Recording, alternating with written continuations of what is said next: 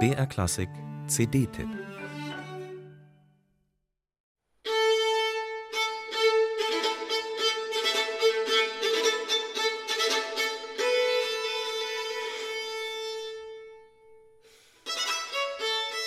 Dieser Anfang ist ein Statement, eine Fanfare, ein Ausrufezeichen. Wer seine Debüt-CD so beginnt, mit einem dreiminütigen Solo ohne Begleitung, ohne Netz und doppelten Boden, beweist Mut und Selbstbewusstsein.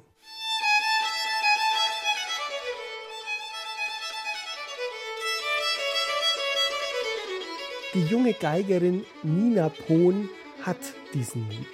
Und sie hat noch mehr.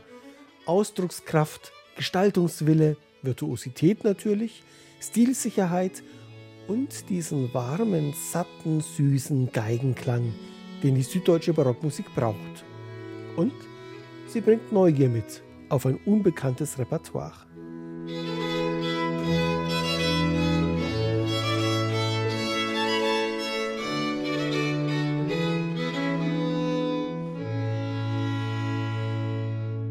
das Repertoire sieben fesselnde Violinsonaten aus dem Hochbarock, fünf davon Ersteinspielungen, alle aufgezeichnet in einem kostbaren Kodex aus dem Wiener Minoritenkloster.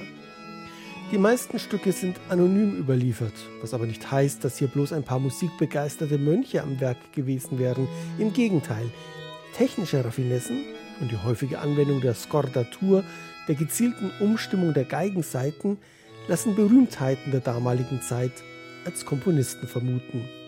Johann Jakob Walter, Nikolaus Adam Strunk oder Heinrich Ignaz Franz Bieber.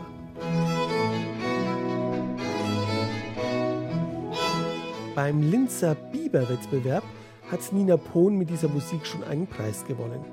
Die Geigenstudentin aus Oberösterreich, Mitglied von Ensembles wie Ars Antiqua Austria oder dem L'Orfeo Barockorchester, hat auch ihre Masterarbeit über den Minoritenkodex geschrieben, die alten Noten kopiert, ediert, spielbar gemacht.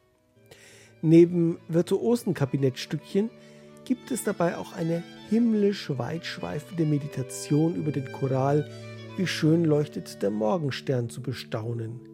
Einer der Höhepunkte der CD.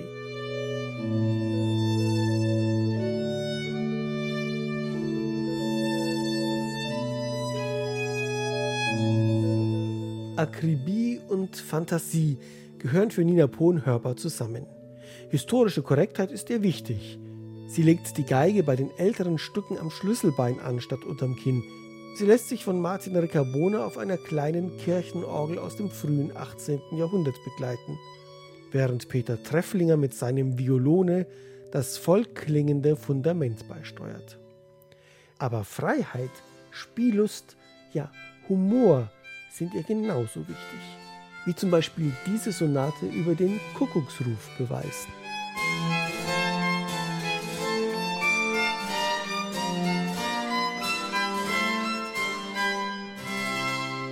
Optimierbar ist allenfalls das biedere CD-Cover, bei dem die drei jungen Musiker ihre Instrumente etwas unmotiviert über eine Wiese tragen.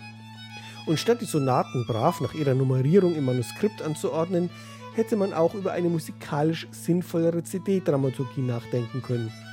Zum Beispiel über einen Wechsel von Dur und Moll oder von anspruchsvollen und leichtgewichtigeren Sonaten. Das ändert aber nichts daran, dass dieses Debütalbum vom Repertoire wie von der Interpretation her eine Entdeckung ist.